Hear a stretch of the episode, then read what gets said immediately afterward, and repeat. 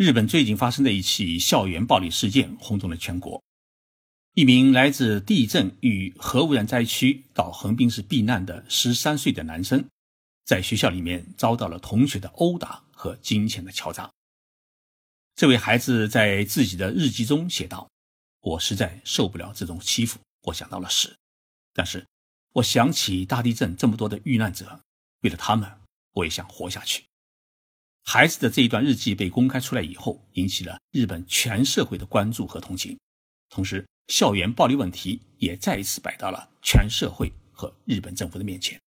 今天，我就跟大家来聊一聊日本的校园暴力，以及日本政府、日本社会如何应对这一问题的事情。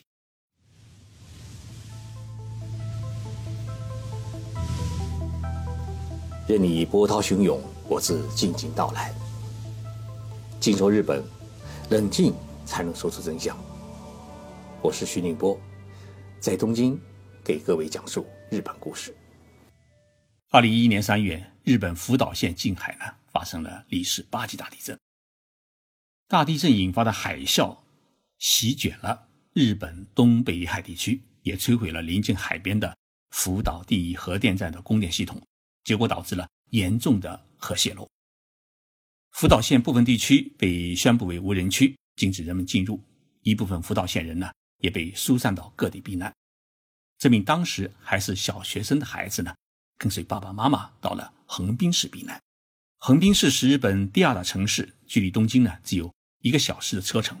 这位孩子在小学两年级开始就遭受同学的欺负，一些同学认为他遭受了核污染，骂他是细菌。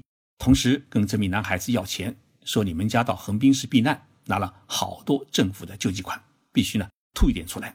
于是这位孩子在几年的时间里面，先后从家里拿了一百五十万日元，相当于十万块人民币，交给这些欺负他同学。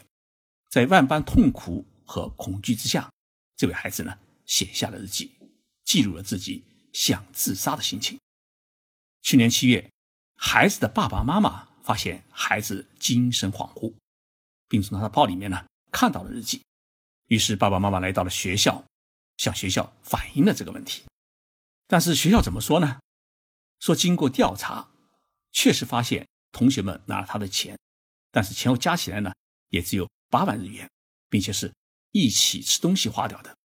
因此学校不认为这是一起校内的暴力事件。那么这一个事件呢被学校搁置了一年多。在最近，孩子的日记被网络上公开出来，引起了日本全社会的极大的震动。因为这不仅仅是对一个孩子的欺辱，更是对遭受过大地震、大海啸的灾民的欺辱。于是，这件事情就直接闹到了国会和首相的地方。安倍首相下令文部省，也就是教育部呢，要彻底调查。同时呢，日本国会也开会讨论。决定要修改相关的法律，来进一步阻止校园暴力行为的蔓延。在日本，校园暴力问题也称为是校园欺凌问题。这个问题呢，有一个专用的日语名词叫“以及面”。以及面的汉字是写成“虐待”的“虐”。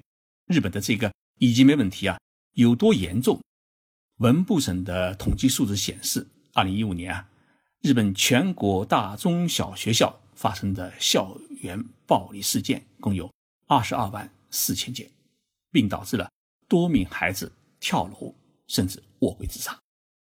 大家是不是还记得，在二零一零年发生过一起日本天皇的孙女爱子在学校遭到同学欺负的事情？那一年呢，爱子在小学时年两年级，就在参加两年级的期末考试前。他在学校里面呢，遭到了同学的殴打，打他的不是一个人，而是好几个男同学。那么这几个调皮的男同学用脚贴他的小肚子，使得爱子呢是疼痛难忍，倒在地上是嚎啕大哭。这件事情呢，当然是闹大了。闹大的原因不仅仅是因为爱子的特殊身份，因为他在皇位的继承的顺序当中，他是排名第三，同时呢。迄今为止，日本的皇室成员还没有人遭到过外人的殴打，不少爸爸妈妈打电话、发邮件到学校里面进行抗议。然后呢，日本的右翼组织甚至开着宣传车到学校里面呢，要求抓出小凶手。结果呢，爱子逃学了，他不再愿意去心爱的学校上课。日本宫内厅呢，担心爱子得了恐惧症，还派出心理医生呢去看望他。支撑了六天以后啊，在妈妈的劝说之下，爱子呢终于答应再到学校里面去上课。天皇的孙女遭到殴打。自然是一件十分严重的问题，也引起了社会各界的关注。那么，日本天皇和皇后在听说自己的孙女被打了之后，心情自然是十分难受。为了安抚这个小宝贝，天皇呢特地把爱子请到了皇宫内，请他吃了顿中饭。皇后奶奶呢还陪他到庭院里面摘小红花，哎，陪他玩。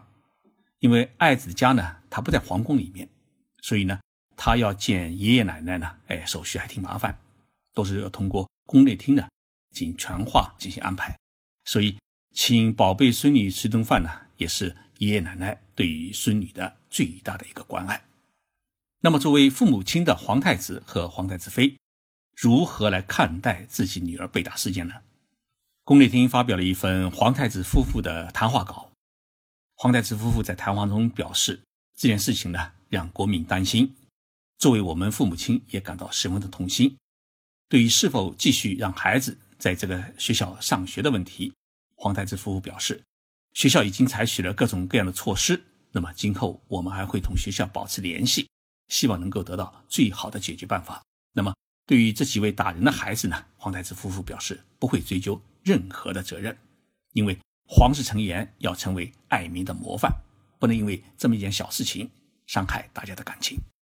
校园暴力的问题啊，已经成为日本社会共同关心的一个大问题。喜欢看日剧的人，也应该可以发现，这类题材呢，在日本的影视作品当中也是十分的多。比如中岛哲也的《告白》，就是一部讲述日本校园暴力的电影。由松隆子扮演的中学女教师深口，在学校的游泳池里面发现了自己的四岁女儿已经死亡。后来经过他的思想调查，发现是班上的两位学生谋杀的，但杀人动机呢实在是很荒唐。在同时爱你的孙科老师向学校提出了辞职之后呢，他没有向警方申请是重新调查，因为法律规定十四岁以下的少年犯罪啊不会受到惩罚。但是在学校放暑假的那天，他向全班同学说出了事情的真相。并透露了他的一个报复的计划。他说，他在两个学生的牛奶里面已经放入了带有艾滋病毒的血液。他的这句话呢，在学生的心中啊，种下了一个恐怖的影子。这部电影利用罪与罚的反推理手法来心理分析新时代的教育与学校的犯罪问题。各个情节呢，由受害人亲人、嫌疑犯学生。嫌疑犯的家长以及女班长等主要的角色来进行分别的告白，一步步逼近犯罪动机的核心。基此也提出许多重要的问题，比如说，像是师生亲子关系应该如何沟通，校园犯罪的法律和道德面的惩罚该如何拿捏，如何与类似的问题的学生来进行相处，预防犯罪，如何落实。个别化人格教育、青少年犯罪的法律规章应该如何检讨等等问题，所以这部电影用个人的自白的故事，点出了当今教育出的问题到底在哪里。日本文部省认为，属于校园暴力的范畴啊，有这么五大类。第一呢是冷暴力，受害的学生被大部分学生孤立，任何活动呢都受到刻意的排斥。第二类呢是语言暴力。对于受害的学生进行人格的侮辱、威胁，甚至散布谣言。第三种呢是肢体暴力，采用殴打、故意碰撞等手段呢欺负受害学生。那么第四个是强迫暴力，强迫受害者去做危险的事情，比如说要求他去超市里面偷东西，欺负别的孩子，或者接受让他蒙羞耻辱的事情。第五个呢？是偷走受害学生的书包，抢要他的钱物等等。在这五大校园暴力类型当中，冷暴力是排名第一。那么这些暴力呢，甚至有向着刑事犯罪的方向发展，包括软禁、拿刀威胁、强迫卖淫等等。为什么日本的校园暴力都是冷暴力为主？这要从日本的集体主义精神说起。日本的耻辱文化就是不能和大众不一样，在日本通常会认为不能融入集体中是很痛苦的事情。因此呢，在日本的校园暴力当中，无视和排斥反而是最强有力的一个欺凌的手段。不知大家有没有听过一个关于民族性格的段子？一艘豪华游轮呢要沉没了，各国人员呢被救上了救生厅，但是呢救生厅是超出了乘坐人数。如果难的不下去呢，就会沉没。这时候啊，船长对美国人说：“你现在能当英雄。”美国人呢就做了一个胜利手势，然后呢跳进了海里面。船长接着对英国人说：“你是绅士。”英国人呢点点头，就跳进了海里面。船长接着对德国人说：“你必须跳下去，这是规则。”德国人就跳了下去。最后，船长对日本人说。其他人都跳了下去，你为何还不跳？于是呢，日本人是左右看看，跟着也就跳了下去。虽然这是一个段子，但是也很形象的说出了日本人的一种集体的从众心理。大家都在做的都是正确的，大家都在做，我自己不做的话，那就不好。这种意识让日本的社会是井然有序，但是呢。放在价值观还未定型的孩子的社会当中啊，这种集体心理容易向不好的方向倾斜，容易成为集体心理的一种牺牲品。为什么那些遭受欺凌的孩子最终总是以自杀来结束一场校园暴力呢？也是因为他们从小就被灌输了这种集体主义观念，不能融入到集体的人就是不好的人。所以呢，在被欺凌的时候啊，他的第一反应总是。哎，是不是我自己不好？在这样一种自我否定的心理当中，再加上自己因为校园暴力而陷入一种绝望，就很容易用自杀这种极端的方式来结束一切。一名曾在小学遭到过暴力的日本人说：“啊，对加害者来说，也许只不过是觉得好玩而已；但对遭受暴力的学生来说，可能会产生只要看到对方的脸就觉得害怕。”每天都战战兢兢，甚至害怕到不敢上学的这样一种精神的后遗症。有些孩子的家长啊，知道自己的孩子遭受了暴力，甚至会认为自己的孩子是不中用而生气，觉得应该是以牙还牙。而加害者的家长呢，更不愿意承认自己的孩子是个加害者，因为这等于承认自己的教育失败。所以，这不由得使我们联想到中小学生他的暴力自杀事件。在日本会比较多的原因啊，是跟整个社会的道德观和所谓的集体主义的风气都有脱不开的关系。对于这种校园的暴力，日本媒体也有一定的责任。因为日本中学生呢曾经这样说过：“在我们的电视节目当中啊，欺负取笑人的节目太多，搞笑的明星不是欺负人就是被欺负，他们总是挖苦别人的短处。”还喜欢打别人头，而且打得很重。学生们看到以后啊，就会模仿。一开始可能是开玩笑，有的呢下手过重就不好玩了。如果有人来打我的话，当然我会还手。在日本的动漫里面，有人统计过，平均每十分钟就会出现一次暴力场景。这种强调优胜劣汰、弱肉强食的暴力情节，也会对校园学生呢带来很不好的一个负面影响。对于这些日益严峻的校园暴力，日本政府呢和日本社会都予以了高度重视。日本有许多帮助受欺负的孩子的民间的机构团体。NHK 电视台呢也发起了一个百万人的行动宣言，号召人们呢要更加重视校园暴力问题，号召孩子们不要欺负人，也不做暴力的旁观者。二零一一年，日本滋贺县大津市一名十三岁的男生。因为不堪忍受校园暴力而自杀，他遭到同学各种欺负，被迫偷东西，还被头巾呢勒住脖子，甚至呢是被迫练习自杀。这位孩子自杀以后，学校和当地的市教育委员会呢开始推卸责任，认为孩子的自杀与校园暴力是没有任何的关系。于是媒体全面介入进行调查，最厉害的还有学校的家长会组织，直接对自杀的孩子的同学展开调查，获得了证据。最后呢，学校的校长和市教育委员会的委员长，他不得不举行记者会，是公开道歉。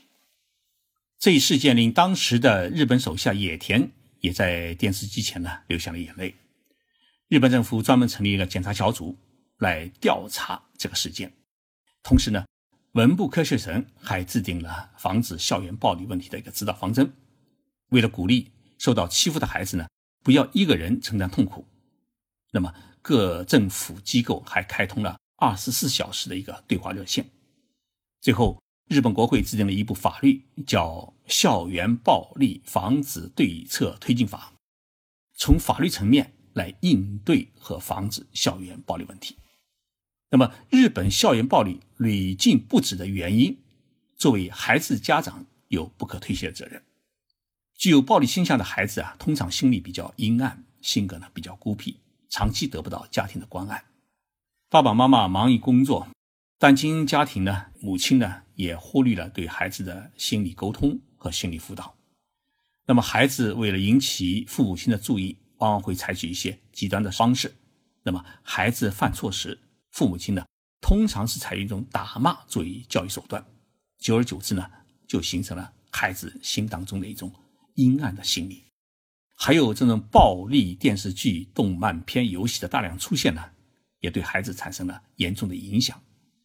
黑帮老大哥们义气、血腥色情，成了青少年崇拜、羡慕、追捧的对象。还有一个很严重的问题是，学校十分注重传授书本科学知识，以升学率、高分率为主，忽略了思想道德和心理课的辅导。一旦学校发生暴力问题，为了顾及学校的声誉，能隐瞒的则隐瞒，能调解的则调解，最终呢，把。大事化小，小事化了。那么这样的做法不仅没能阻止暴力问题的再度发生，而且也容易助长加害学生的暴力倾向，使得他们呢以后在走上社会之后依然是我行我素，最终呢是走进了监狱。所以，我们不能把校园暴力看作是简单的孩子们的打打闹闹的问题，学校更不能认为只是学校内部的事情。不允许舆论监督和社会大众的关注。校园暴力是一个教育的问题，更是一个严重的社会问题。它必须引起全社会的高度关注，才能防止悲剧的再度发生。我是徐静波，谢谢大家收听这一期的节目，我们周六再见。